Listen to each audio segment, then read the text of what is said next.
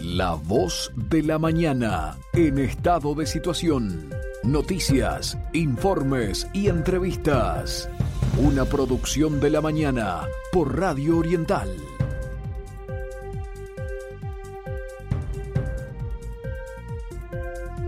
Bien, son las 7.29 minutos. Eh, seguimos haciendo la voz de la mañana. Estamos aguardando el contacto con el diputado Sebastián Cal, que estuvo muy activo, muy activo, trabajando por el tema del endeudamiento, como ya le habíamos dicho, este, pero también este, trabajando en el municipio de Aiguá. Ahora voy a ver si, si conseguimos la comunicación con él, hasta ahora no nos había atendido.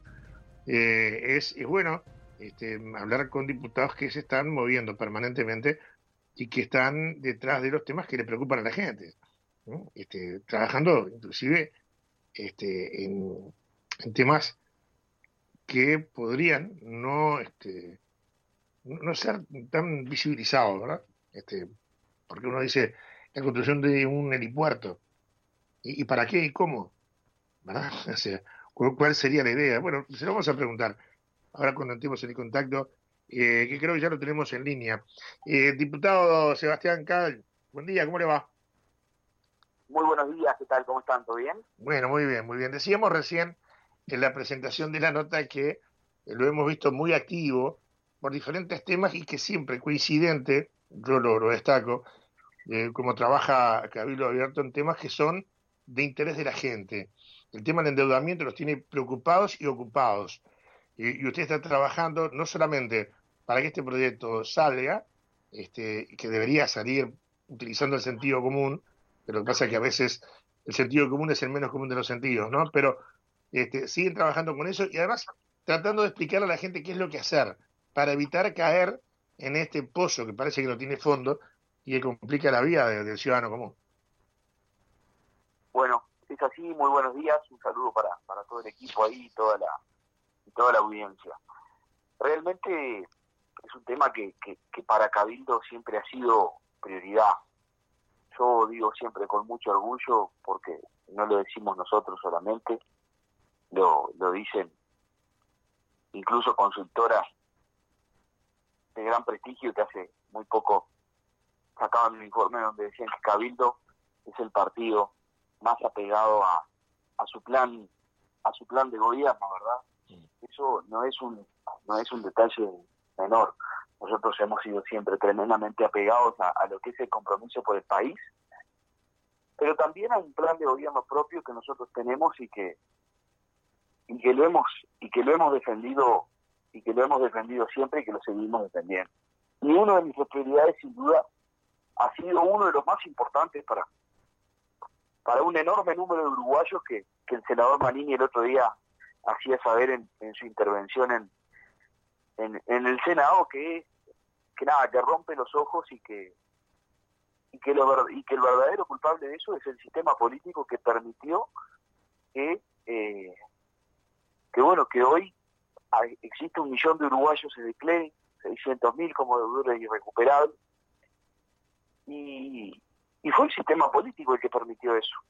Entonces, una vez que, que se tiene la oportunidad de volver atrás en errores cometidos como se cometió con la inclusión financiera obligatoria, que se volvió atrás con eso, se puede volver también a tratar de eh, corregir algunos errores cometidos. Eh, y uno de ellos sin duda que es este. Uno de ellos sin duda que es este.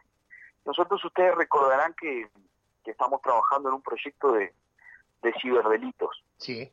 Dentro de ese proyecto, en su segundo capítulo, tiene una campaña nacional de educación, que yo siempre digo que va a ser lo más importante y lo que nos va a terminar blindando como sociedad y como país. Eh, porque la idea es orientar a las personas en todas las etapas de su vida, desde la primera etapa en la que un niño accede a medios telemáticos, ya sea una computadora, un teléfono, hasta la última etapa de la vida. Pero también en esa misma campaña nacional de educación hemos agregado todo el tema del endeudamiento, hemos agregado todo el tema de, que una persona sepa calcular lo que realmente va a terminar pagando un préstamo que a veces eh, uno confía en que bueno que al ser entidades reguladas llámese bancos o cualquier tipo de institución intermediaria financiera, eh, como las que ya todos sabemos que existen en el mercado, que muchas de ellas están respaldadas por los bancos y que de hecho hacen cosas a veces en esas instituciones que eh, las tienen porque no las podrían hacer como como como banco. Pero que sepan calcular realmente y que sepan los riesgos del endeudamiento. Una persona que, está en el clearing que está como deudor irrecuperable es una persona que, que se le va a complicar un montón de cosas realmente. Sí que es un muerto financiero y realmente en la época en la que vivimos hoy eh, es importantísimo. Es un tema de los más importantes que creo que tiene nuestro país, que creemos que en esa campaña nacional de educación, orientado hacia la ciberseguridad, eh, debería, debíamos incluirlo y lo hicimos, que también va a estar eh, contemplado todo el tema todo el tema de la educación financiera en general. Claro. Hay una faltante de educación de educación financiera muy grande. Mm. el uruguayo es tarjetero. El uruguayo pide préstamos para pagar préstamos y, tiene una muy mala educación financiera en general. Entonces, creo que desde de todos lados lo que podamos hacer con este tema es es, es, es importantísimo. Sin duda que sí. Estuve leyendo sobre este proyecto que usted propone, me parece muy interesante. Eh, y lo que usted decía también muy correctamente, de que hay personas que cometen el grave error de sacar un crédito para pagar otro. ¿Por qué? Porque están pagando el otro crédito con el capital más los intereses, más el capital más intereses que sacó el crédito nuevo. Eso es un es una, una bola de nieve que le termina pasando por arriba y que genera además, eh, diputado, otros problemas. Porque la gente que quiere cumplir, porque no son todos deudores contumaces, y caen en depresión se sienten apretados, eh, lo hemos hablado con el senador Manini, acosados, ¿verdad?, por estudios jurídicos que aparecen de la nada, que te llaman de mañana, mediodía, de tarde, de noche, sábado, domingo, feriado, que te, que te dicen que... Te bueno, Sí, sí lo escucho. El Estado y las intendencias departamentales están siendo cómplices de eso, ¿no? Mm. Las, las intendencias departamentales, muchas de ellas, incluidas la del departamento de Maldonado, está vendiendo la deuda a las personas. Bueno, por eso. Está vendiendo la deuda de la persona y después los empiezan a llamar, eh, no en los términos que, entiendo que, debería ser para cobrar una deuda que se, se asumió con un municipio por contribución o, por, o con el Estado. Así que cuando digo que realmente somos cómplices los políticos de esto y que una vez que tenemos la oportunidad de enmendar una situación, a mí me generó un nivel de tristeza realmente lo que vi que pasó el otro día en el Senado, políticos saliendo a decir que el proyecto era nefasto, que atentaba contra las instituciones financieras. Bueno, hemos visto muchísimas veces que se han modificado proyectos de la propia Cámara en plena sesión, se ha pedido un corte intermedio de una hora, de media hora, de cinco minutos, lo que sea necesario, uno, dos o diez, y se han solucionado ahí mismo en ese, en ese ámbito. No era para nada necesario volverlo a remitir a comisión. Y realmente me genera una gran tristeza, una gran confusión, y, y vuelvo a lo que yo he denominado el origen de todos los males en más de una oportunidad, y que hasta que el Uruguay no tenga una ley seria de financiación de los partidos políticos, realmente creo que, estamos condenados a, seguir viendo este tipo de cosas por parte del sistema político de las cuales ningún uruguayo seguramente pueda entender. Hasta que el Uruguay no tenga realmente una ley seria de financiación de los partidos políticos, estamos condenados. Ahora, saludo todo lo que usted dice. Eh, yo también creo que cuando existe voluntad política, eh, se puede llegar a acuerdos, cada uno aportando lo suyo, pero buscando una solución que eh, pueda beneficiar al, al todo, ¿verdad? Al, ciudadano. Me parece muy bueno. Y bueno marcar a la gente de que en los últimos años aparecieron los llamados fideicomisos, que son ni más ni menos que estudios jurídicos vinculados a diferentes instituciones que se hacen cargo, ¿verdad?, de, de, esos pasivos. Y que después se van a negociar. Y le van a cobrar lo que ellos quieran porque de repente saltan de, y tengo casos que me lo han planteado, de 50 mil, pero te lo, te lo arreglan por 10 mil. ¿Cómo, ¿Cómo es esto? No entiendo. Imagínese hasta qué punto se llega. Y sobre eso van trabajando y van metiéndose en el hogar, en el día a día de la gente, porque esto genera preocupación. Ahora, es muy bueno este, insistir en la campaña de educación, Cal, porque ¿cómo se manejaría eso? Explicarle a la gente qué, qué es lo que puede hacer y qué es lo que no. Exactamente, bueno, sería primero que nada eh, hacerle entender lo que es eh, los cálculos de intereses, cómo se calculan. Eh, obviamente la campaña nacional de educación después quedará eh, abierta a la reglamentación, pero sí no quisimos dejar de poner en la propia ley lo que van a ser los puntos que sí o sí tienen que estar dentro de la reglamentación cuando cuando esto se, se realice una vez el proyecto esté eh, aprobado. Y vuelvo un poquito a lo que a lo que tú decías hoy del tema de, de los suicidios, que yo creo que sería interesante, no sé si lo existe o no, pero sí sería interesante saber que si hay alguna estima, claramente todos sabemos que en el Uruguay tenemos un problema con el suicidio y con los intentos de autoeliminación. Sí. Eh, a mí me gustaría saber cuántos de estos están vinculados al tema del endeudamiento. Claro. A mí me gustaría realmente saber, no sé si existe algún estudio, no sé si existe algún número, pero debería realmente atenderse, atenderse este tema también dándole esa, esa orientación. Hay muchas cosas que se ocultan con respecto al tema del suicidio. Hay muchas. Nosotros, por ejemplo, estamos trabajando en otro tema ahora eh, que es tremendamente importante para nuestro país, que pasó como Pancho por su casa por el Senado, que es el tema de eh, la ley de, de, juego online que remitió el Poder Ejecutivo. Y,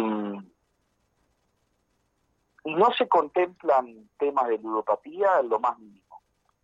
Algún saludo de la bandera ahí que se le pudo agregar, pero temas serios de, de ludopatía no, no, no se contemplan. Y también está eh, vinculado a la, al endeudamiento de las personas. Y, yo pregunto, ¿por qué se esconden los suicidios eh, vinculados a la ludopatía? Sí. ¿Se dice cuánta gente se, suicida en, en, en, los gigantes del entretenimiento de, del este del país en el verano? Mm. ¿O eso es mejor ocultarlo? Yo realmente creo que y vuelvo a lo mismo e insisto con que es el origen de todos los males, financiación de los partidos políticos. A mí me tocó, creo que ustedes también lo recordarán, tener una gran pelea con todo el tema de la privatización de todos los aeropuertos del Uruguay. Sí. Proyecto presentado último día de mandato del primer presidente de izquierda del Uruguay, que lo tuvimos que ver despedirse de su gobierno en una condición que ya todos sabemos que tenía, que él mismo sabía que su final estaba cerca, guardarse la ideología en un bolsillo y presentar el último día de su mandato. Su último proyecto fue la privatización de todos los aeropuertos del país por 50 años. ¿Alguien vio al PIT-CNT hacer una manifestación? Sí. ¿Alguien vio salir a manifestar al PIT-CNT? Ojo que yo esto lo digo con total tranquilidad y se lo he dicho al propio presidente, a quien era presidente del PIT-CNT en ese entonces, a Fernando Pereira, en más de una oportunidad. Fernando, no te vi levantar un dedo por una privatización por 50 años, ni a vos ni a nadie del pit Y hoy estamos pagando ya consecuencias gravísimas, donde para la en los aeropuertos que ya se están privatizando está aumentando el precio del combustible de la noche a la mañana de combustible aeronáutico hasta 20 pesos. Claro. claro. Ahora, es, es, es importante... Una voz levantar. Claro, pero importante cuando se habla mucho de la entrega de la soberanía, que este tema eh, no, no, haya aparecido este, dentro de, lo que es la discusión política, ¿no? Por eso, este, cada, de, todo depende del criterio con que se mire. Y acá, eh, si cada uno quiere defender lo suyo. Ustedes están tratando de cumplir con lo que prometieron, y esto es lo que yo destaco permanentemente. Eh, Cal, eh, lo, vi en un, en un video eh, en, el municipio de Aiguá, con la inauguración de un aeropuerto. ¿Nos puede contar? Exactamente, porque justamente se habla allí de que usted tuvo una participación importante en todo eso. Bueno, en mi condición de, de, piloto de helicóptero, tratando de atender un reclamo que, el pueblo de Aiguá tenía desde hace muchísimos años, y que hasta ahora lo que veíamos de la acción política eran pedidos que caían a, un pozo sin fondo, eh, pero acciones concretas no, no, veíamos ninguna. Nosotros con el alcalde de Aiguá dijimos, nos pusimos el objetivo de, concretar ese, ese tan esperado helipuerto que, a ver, gastamos dos pesos con cincuenta. Si se va a usar en algún momento, no lo sé, ojalá que no, porque si se usa es porque hubo algo grave. Claro. Pero un helipuerto y un helicóptero salva, salva una vida. Es cierto, es cierto. Entonces, eh, es mejor tenerlo que no tenerlo. Ojalá nunca lo necesiten, pero si lo necesitan está. Está correcto. Y, hasta ahora venía cayendo en, como decía, en un pozo vacío el pedido del político porque, porque nada, por acción concreta no, nada. Y nos pusimos nos pusimos el tema con el con el alcalde de Aiguá, él también lo entendió prioritario, al igual que yo, y nos pusimos a trabajar inmediatamente en ese tema, buscamos una tierra municipal donde lo pudiéramos hacer, lo más cercana al hospital posible, está a 200 metros del hospital, marcamos el lugar, inmediatamente, a los dos días que marcamos el lugar, yo empecé los trámites en la Dirección Nacional de Aviación Civil y Infraestructura Aeronáutica, mm. para hacer el pedido y la solicitud, lo tiene que hacer un piloto que tenga más de 500 horas, yo, la, yo cumplía esa condición, presenté el formulario, lo firmé, eh, hicimos la parte de infraestructura, lo hizo el, el, el, municipio, se asfaltó el helipuerto, se pintó, yo traje, yo aporté con el cono de viento también y, bueno, está pronto. Bien, por eso. Así como se tienen que hacer las cosas. Claro, claro, hay que, hay que, hay que tener actitud positiva, mirar siempre para adelante y no, y no quedarse en la discusión, que es lo que la gente le aburre ya, por la verdad, este, la, gente está como que perdida, no sabe qué hacer. Claro, yo quiero volver un, par de minutos hacia atrás en la nota por un mensaje que me manda un oyente. Y creo que es bueno de marcar y que usted seguramente lo tiene en cuenta, lo podrá tener en cuenta en el futuro. Cuando hablamos de esa persecución que se realiza a las personas este, por parte de estos estudios jurídicos, que lindan con el acoso, ya, y que perfectamente podría tener consecuencias jurídicas. Un llamado de atención, es decir, señor, comunicó, comunicó, punto, terminó. Hágalo como tiene que hacerlo por las vías legales, pero dejen de estar permanentemente arriba de estas personas. Y decía, ¿el diputado puede hacer algo al respecto? Es lo que me pregunta esta persona. Claro que se puede hacer. Lo primero que hay que hacer es prohibir la venta eh, de carteras de carteras por parte del Estado, por parte de, los, de, las intendencias, porque le estamos legitimando, los estamos legitimando de una forma, eh, a ver, está legitimado, es legal lo que hacen, pero los, los políticos se lo permiten. Claro. Entonces, si los políticos se les permitieron, los políticos también les pueden sacar esa, esa, esa posibilidad. Claro que se puede hacer.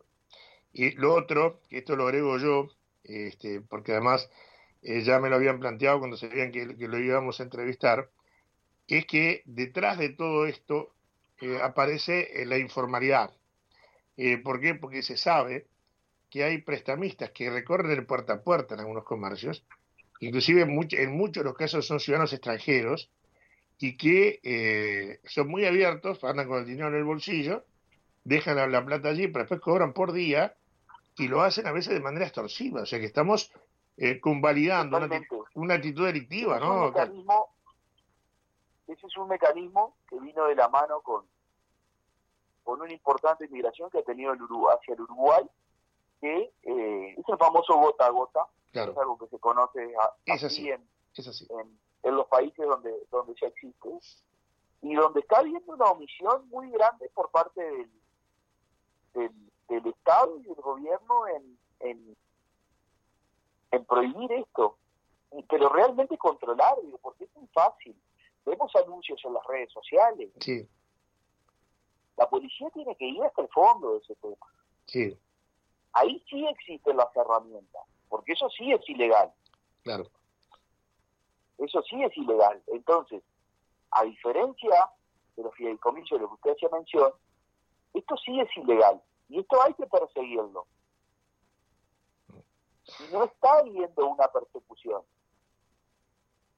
Está habiendo una omisión muy grande por parte de nuestras fuerzas de seguridad. Claro, pero eso tiene que ver, Cal, con los números que ustedes han manejado de un millón de personas en el clearing, de 600 y pico mil personas en el grado más alto, o sea, considerados como incobrables, y ante la falta de posibilidades, y bueno, aquel que tiene un almacencito, un kiosco, en fin, van y le ofrecen un dinero y lo que hace es agarrar la necesidad, tiene cara de eje, decía. El Uruguay tierra fértil. Claro, exacto. Uruguay tierra fértil para que prosperen este tipo de actividades, justamente, por lo que tú mismo dices, es así, sin duda, sin duda que es así. Eh, ahora, para que vengan este tipo de organizaciones que muchas de ellas lo pueden usar para lavar dinero. Sí, correcto. Y, y, bueno, lamentablemente está habiendo una omisión muy grande. Sí, sí. Es cuando el Estado tiene que estar presente y, ustedes, los legisladores, que cumplen un rol fundamental en todo esto. Porque cuando hablamos, por no, ejemplo... nosotros no le podemos correr el cuerpo a la jeringa. No, para nada, no, pero vamos a una cosa acá. Cuando hablamos de los préstamos de usura, recordemos que hay una ley eh, que se firmó en el 2007 y que habilitó estos intereses que hoy, y esta forma, ¿verdad?, de castigar a la persona que si debe dos cuotas, cuando va a pagar las cuotas que debe, dice no, debe todas, porque le ejecutan el saldo. Y los intereses y las multas, recargos van todos sobre el saldo. Por eso una, una deuda de 30.000 se puede transformar en una de 500.000. Absolutamente imposible de pagar. Hace poco estuve con una señora pidió un préstamo de 10 mil pesos para comprar útiles escolares para uno de sus nietos. Hoy no lo pudo pagar. Cuando se recuperó y quiso, porque ya estando en el clearing, ya estando como de irrecuperable y todo, trata de trata de empezar para, para ver qué podía empezar a pagar. 600 mil pesos. No, locuras. Eh, ¿Qué vamos a hacer en una situación así? ¿Qué hace una persona que se encuentra con esa deuda? Cuénteme. Sí, o... Sí, no se sabe para dónde agarrar una persona que le dice eso. No, porque además, además este, los, los juicios, las ejecuciones se hacen en base a los montos. Cuando si debes 20 mil pesos, no te van a ejecutar tu casa. Pero si debes 600 mil pesos, de repente sí, se plantean algunos juicios y ahí empieza la amenaza y está la amenaza a todos los demás prejuicios porque son daños colaterales que se van generando. La, verdad, eh, diputado Cal, eh, ha sido un verdadero placer escucharlo, eh, que usted mantiene la línea de coherencia de, su partido, de ir sobre los temas que son realmente importantes y que como ven nos ocupan a todos, uno que trabaja en el periodismo y que está en contacto con la información y con la gente, yo estoy ni más ni menos que trasladándole las preocupaciones que nos trasladan los vecinos. Y esto les llega a ustedes y ustedes lo plantean. El tema es que haya voluntad conjunta para poder que todos piensen igual que lo que piensan ustedes.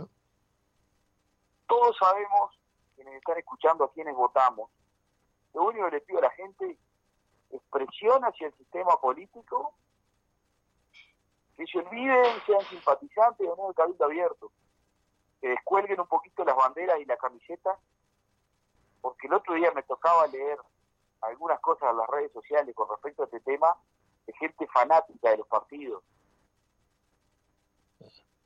tratando de defender la postura de su partido, que era diable, los propios compañeros de su partido después nos atacaban. Claro. Y le hagan presión a quienes a quien cada uno votó, que cuelguen la, la, camiseta, la bandera, que sea algo que tiene que, que, algo que tiene que pasar por encima de, de los partido y que tiene que lo que tiene que priorizar es el sentido común. Pero bueno, lo que debería ser a veces no es, todos lo, hemos visto más de, de, una oportunidad y, lamentablemente a veces dos más dos, la política no es cuatro. Pero ojalá, ojalá políticos empiecen a sentir la presión de cada uno de sus votantes. Eh, mire, yo lo voté ¿por qué no vota esto? ¿Por qué no apoya la propuesta de, de Cabildo de la reestructura de la deuda de las personas físicas. Ese es el egoísmo político, claro. Lamentablemente, el cambio de figuritas es asqueroso. Diputado Carlos, un verdadero placer haber charlado con usted esta mañana. Muchísimas gracias por atendernos. Ha sido un placer. Un gran saludo a toda la audiencia y a todo el equipo de, Muy amable como siempre. que, los, que los acompañe y que, que organiza todo. Bien, que tenga muy buen día. Muchísimas gracias por, por estar. Un Bien.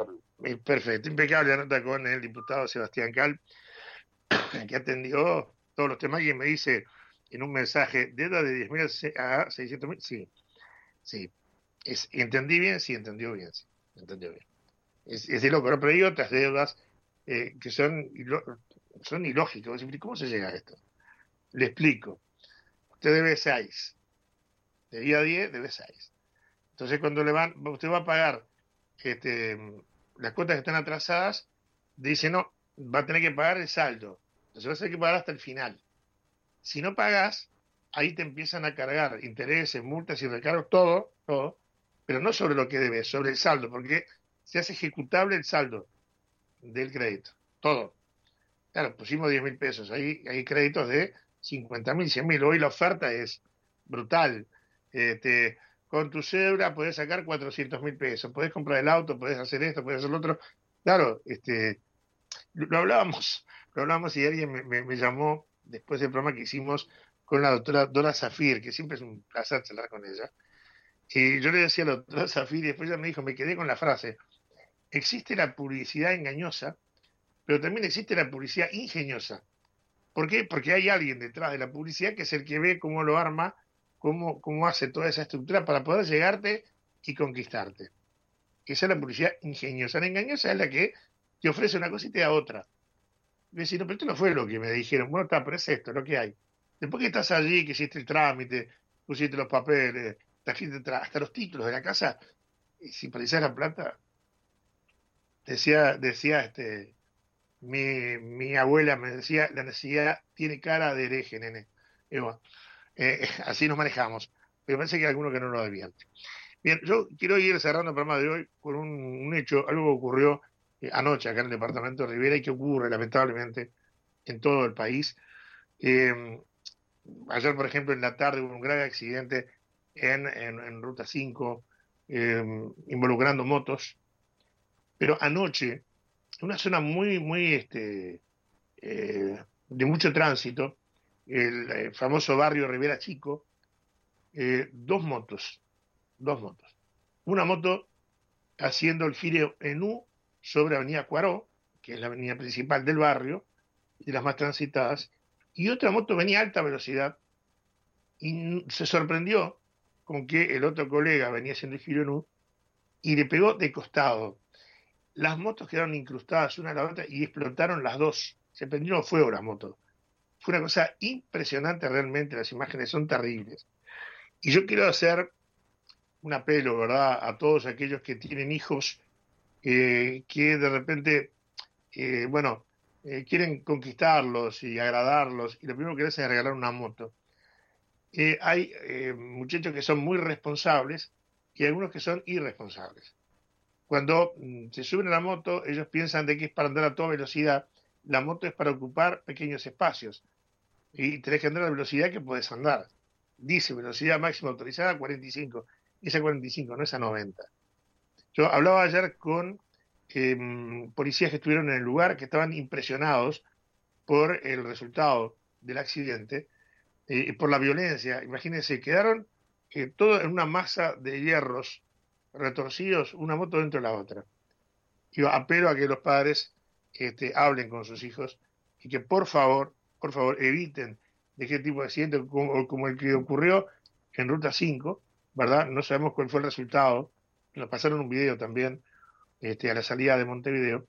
Pero siempre las motos están detrás de los accidentes. Son, algunas andan muy rápidas, otras eh, son manejadas por chiquines que las llevan al límite, se juegan la vida a cada rato.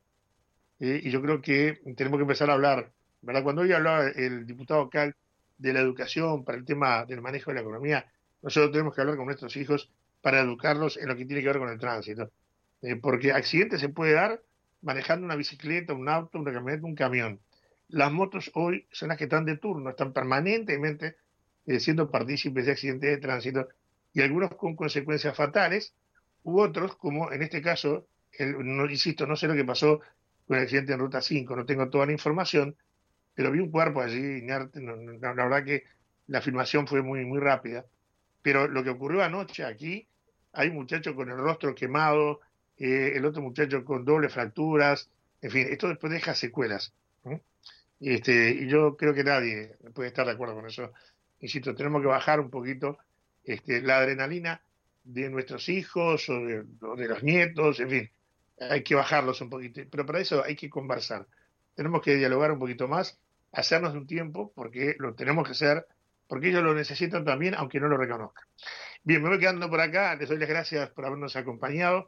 Creo, ¿verdad? Eh, que Mónica me, me corrige, creo que el próximo sábado eh, hay fútbol, ya empieza el Mundial, el domingo, mañana, este, y empiezan las transmisiones del equipo deportivo de CX2. Igual, cierro el programa hoy agradeciéndole eh, la presencia, la audiencia, y bueno, nos, nos reencontramos en la próxima edición de La Voz de la Mañana. Hasta entonces.